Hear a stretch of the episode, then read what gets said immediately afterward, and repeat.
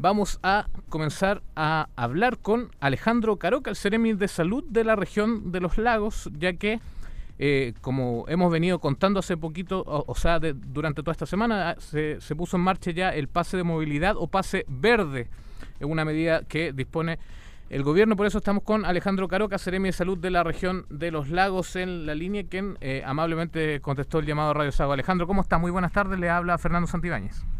Muy buenas tardes, Fernando. Un saludo para ti y para todos los auditores de, Radio Sago. Muchas gracias, Seremi. Bueno, como le como anunciábamos, queremos conversar acerca de la puesta en marcha de este pase de movilidad o pase verde el día de hoy. ¿Cómo se evalúan las primeras horas de esta puesta en marcha de este pase de movilidad? ¿Se han reportado algún tipo de inconveniente, Seremi? ¿Qué es lo que usted maneja como información? A ver, yo creo que hay dos ámbitos acá. Uno es en el otorgamiento del pase, ya eh, lo los reportes que hemos tenido son bastante pocos. Eh, las dificultades que, algunos han tenido fundamentalmente tiene que ver en dónde buscarlo, cómo sacarlo. Eh, y esto eh, se puede sacar en, la página el Yo me vacuno, ¿ya? Del, ministerio. y es bastante fácil, se saca con, habitualmente con, con clave única. Ahora, eh, muy pocas personas eh, nos han manifestado hasta ahora eh, que no les ha arrojado lo, el tema de tener las dos vacunas.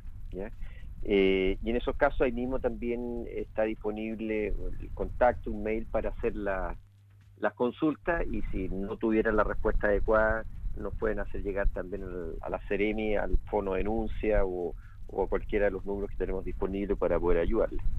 Claro, entonces para las personas que tengan algún inconveniente pueden acudir a las autoridades, a los distintos teléfonos y métodos de contacto, así que para que lo tengan en consideración quienes eh, vayan a sacar este pase de movilidad. Seremi, em, ¿podría recordarle un poco a los auditores cómo opera este pase y cuáles son los alcances, los alcances reales? Fase 1 y fase 2, ¿cómo, cómo es? Si, nos puede explicar un poquito. Perfecto, sí. La, verdad es que eh, a lo largo del año, con, una serie de, cambios, modificaciones, eh, es normal el, entender que la comunidad de repente se angustia un poco respecto a los alcances, como usted señala, pero básicamente eh, es muy simple. Aquellas personas que estén con sus dos dosis de vacuna, la primera y la segunda, hayan pasado ya 14 días de la segunda dosis, es decir, que tenemos la inmunidad máxima obtenida por el proceso de vacunación, se les entrega este pase de movilidad que básicamente es mayor libertad de movimiento. Eh, se puede utilizar en fase 1, en fase 2, dentro de la misma región. Eh, es decir, eh, aquellas personas que, por ejemplo, iban al supermercado y tenían que pasar, sacar alguno de los, de los, de los, de los pases de, movimiento que teníamos, hoy día ya no es necesario que lo hagan, ya van a poder ir con su pase de movilidad, que, que básicamente es un nuevo código QR que obtienen en esta en, alguna de estas plataformas virtuales que, están en internet eh, y del punto de vista estricto eh, esto no permite por ejemplo eh, el poder movilizarse en toque de queda eso hay que tenerlo extremadamente presente ni tampoco permite viajes interregionales en fase 1 ¿ya?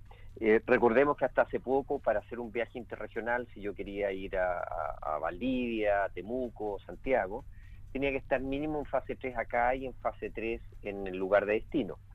Bueno, con esto se posibilita que las personas puedan viajar, que estén con ambas dosis de vacuna, en fase 2, no así en fase 1.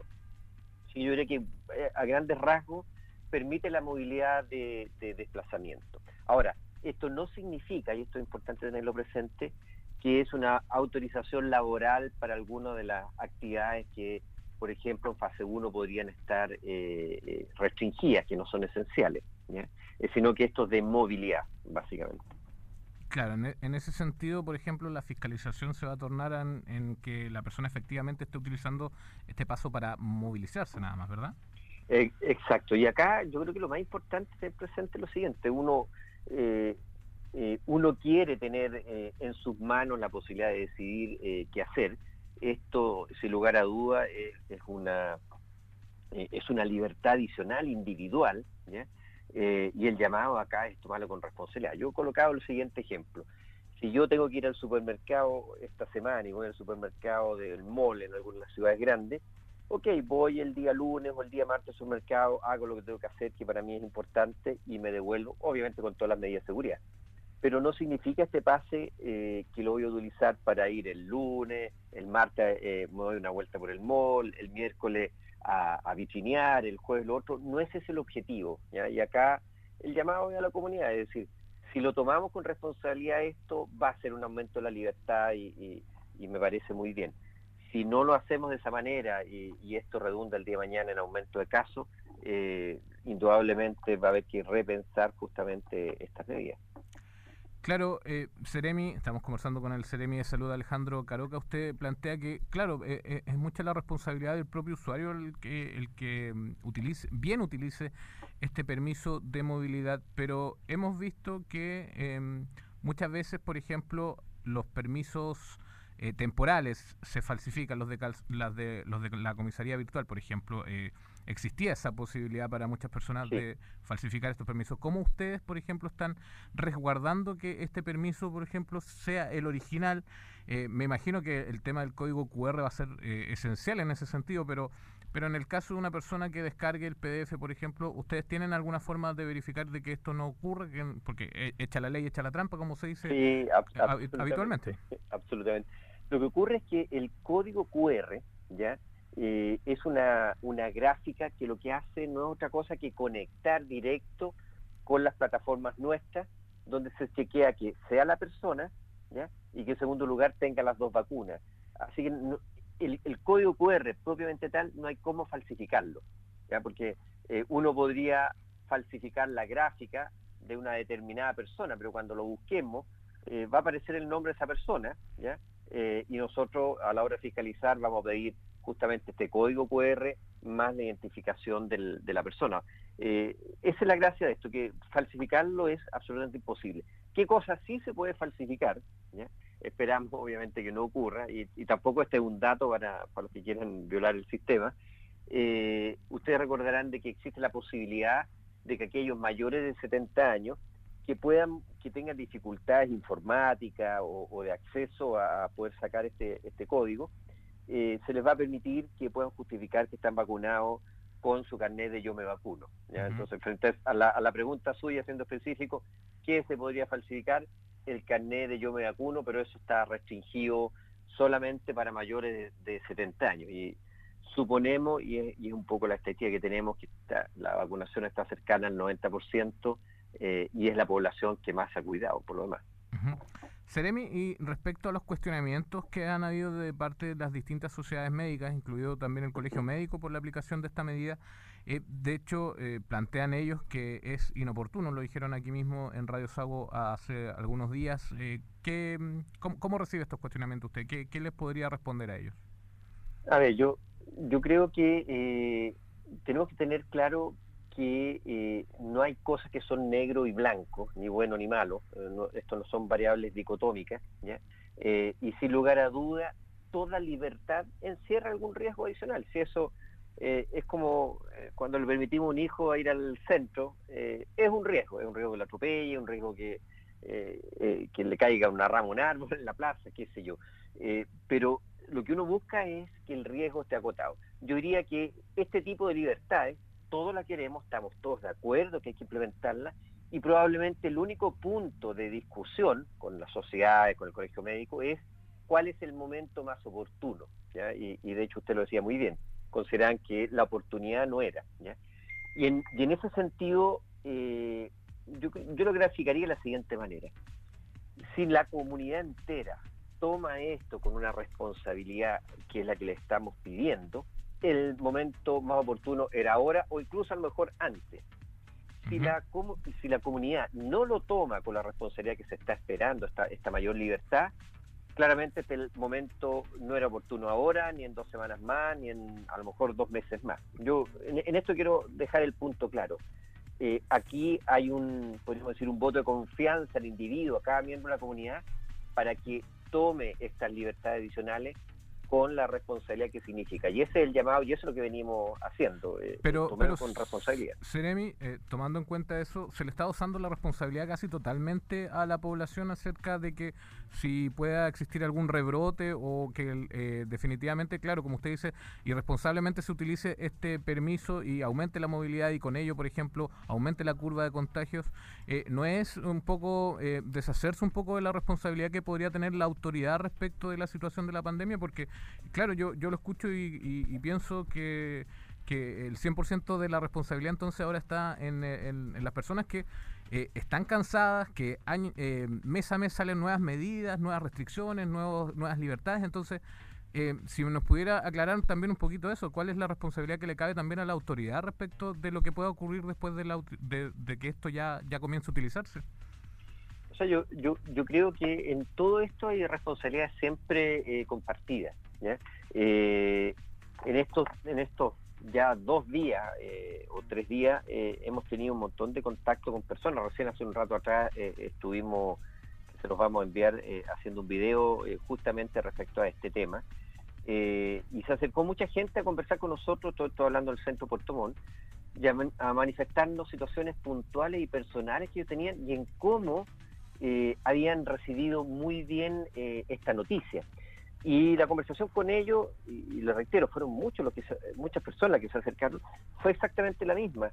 Es decir, eh, acá lo primero es la responsabilidad individual. Después responsabilidades institucionales, responsabilidades políticas, ministeriales, y en algún momento tenemos que tener claro que no podemos pretender ¿ya? que un encierro permanente, que un aislamiento permanente eh, sea la única gran medida que nosotros tengamos. O sea, eh, yo creo que en algún momento tenemos que eh, claramente, podríamos decir individualmente, asumir estos mayores grados de libertad. Claro, pero por ejemplo, antes de que saliera este pase, hemos visto fiestas clandestinas, reuniones con aforos no permitidos. Eh, ah, perfecto, claro, las personas siguen reuniéndose. con, este pase puede puede aumentar quizás ese e, e, e, esa percepción que tienen las personas respecto de, lo peligroso no que pueda llegar a ser el virus todavía, considerando que todavía estamos en pandemia. Sí, muy, muy bueno el comentario porque me permite eh, señalar que, primero que nada, este pase no cambia ¿ya? la situación de cuarentena, no permite, perdón, de cuarentena, de toque de queda, no permite movilizarse en toque de queda. Segundo, eh, en toque de queda, yo personalmente he estado en fiscalización con las Fuerzas Armadas, con la gente de la Ceremi, hasta alta hora de la madrugada, y en general el comportamiento es bastante bueno, es bastante bueno de, toda la comunidad. Lo que está ocurriendo es que hay hechos puntuales, como el que usted señala de estas fiestas clandestinas, eh, y ahí respondo eh, o, avalo una respuesta que di hace un poco tiempo atrás respecto a que creía que todavía debía conservarse los toques de queda, porque permite que justamente sea en la noche, eh, con la tranquilidad que ocurre y con la mayoría de la gente comportándose bien, puede identificar aquellos puntos donde están ocurriendo estas fiestas clandestinas. Yo diría que no son eh, la causa mayoritaria, y no lo queremos, no queremos que sea, por eso que seguimos con el toque de queda, de aumento de los contagios. Los aumentos de los contagios siguen siendo intrafamiliares. Eh, no son eh, de trayecto, no son por estar en una cola al mall. Por lo tanto, esta mayor movilidad manejada con la responsabilidad que señalo no debiera en sí producir un aumento de los casos. De qué va a depender, sin lugar a dudas, de acuerdo a lo que usted también eh, reafirmó a cuál va a ser nuestra, nuestra conducta. Y como todas las cosas que el ministro siempre ha señalado, no están escritas eh, en piedra, eh, esperamos que indudablemente no tener un rebrote de casos que nos, nos haga retrotraer estas libertades.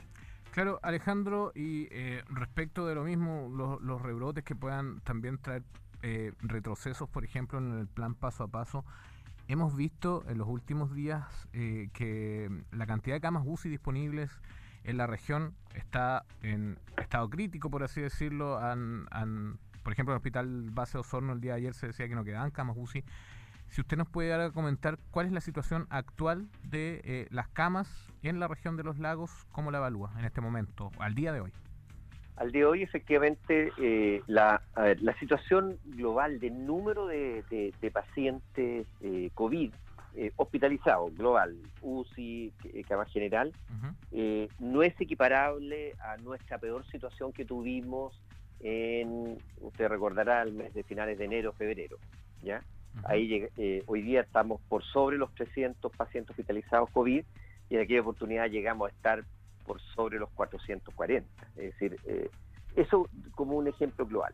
Pero a nivel de UCI, seguimos con una situación de estrechez o de tensión de camas, con muy pocas camas disponibles, y esto eh, tiene que ver con varios fenómenos. Uno, que han aumentado los pacientes no COVID, ¿ya? Eh, de manera global, estamos hablando para no hablar de un hospital en, particular, que están ocupando camas UCI, y eso probablemente se debe a, a diversos fenómenos. ¿ya? Eh, uno, eh, eh, que tiene que ver, por ejemplo, con la accidentabilidad, que tiende a aumentar al empezar a recuperar las normalidades. Acá hay que recordar que en, estos periodos de, cuarentena han disminuido notoriamente, por ejemplo, las muertes por accidentes. Claro, al haber menos movilidad hay menos posibilidad. Ahora, al estar en proceso de recuperar, se empiezan a producir aumentos también de pacientes no COVID. Yo diría que en general eso mayoritariamente está ocurriendo en Yanquihue y en la, provincia de Osorno. Por otro lado, también hay un leve aumento de los días de hospitalización de los pacientes COVID que están en UCI. ¿Y eso por qué se produce? Eh, básicamente porque eh, son pacientes más jóvenes. Acá, eh, primero que nada, un respiro y una tranquilidad. El proceso de vacunación o la vacuna realmente evita que los pacientes caigan en UCI. Hoy día estamos teniendo pacientes bajo 50 eh, en las UCI. Y esto mayor días cama hace que nos cueste más sacar los pacientes y se nos estrecha la, disponibilidad de cama. Probablemente vamos a seguir en esta situación eh, de, tensión de disponibilidad de cama por lo menos un par de semanas más en UCI. Esperamos ahí ya eh, lentamente ir bajando esta situación de estrés. Perfecto. Seremi de Salud, Alejandro Caruca. En honor al tiempo, la última pregunta, Seremi, si nos puede contestar, eh, lo, quiero sacar un poquito de este tema, pero eh, ¿en qué estado se encuentra la investigación que se inició por la fiesta clandestina donde participó personal de la Fuerza Aérea y de la Seremi de Salud en Puerto Montt? Si nos puede comentar acerca de eso, ¿tiene algún antecedente nuevo? A ver, la última vez que se me consultó el proceso de investigación, eh, aquí le voy a mentir, déjeme hacer memoria, eh, porque esto fue el periodo antes que yo ingresara, eh, el proceso de investigación me parece que estaba en, una situación de, de, pruebas y, de testigos, ¿ya? Eh, voy a si me lo permite, voy a requerir la información en qué, en qué quedó eh, finalmente la, situación de investigación para poder contestarle formalmente, porque en, estos momentos, además como fue un proceso previo eh, a mi llegada, no lo, no lo tengo 100% claro. Perfecto, Seremi, le agradecemos su tiempo, su gentileza por contestar estas preguntas y por aclarar también esto respecto a este permiso de movilidad que ya se está aplicando a lo largo de todo el país y específicamente acá en la región de los lagos para las personas que están en las comunas en distintas fases, eh, sobre todo las comunas en transición y en cuarentena. Así que muchas gracias, Seremi. No, muchas gracias a ustedes por la invitación y aprovecho reiterar que eh, hagamos este último esfuerzo toda la comunidad responsablemente para que salgamos de esto. Eh, lo más rápido y de la mejor manera. Así que muchas gracias por, por la invitación. Perfecto, muchas gracias, Seremi. Que tenga muy buenas tardes. Igualmente, chao.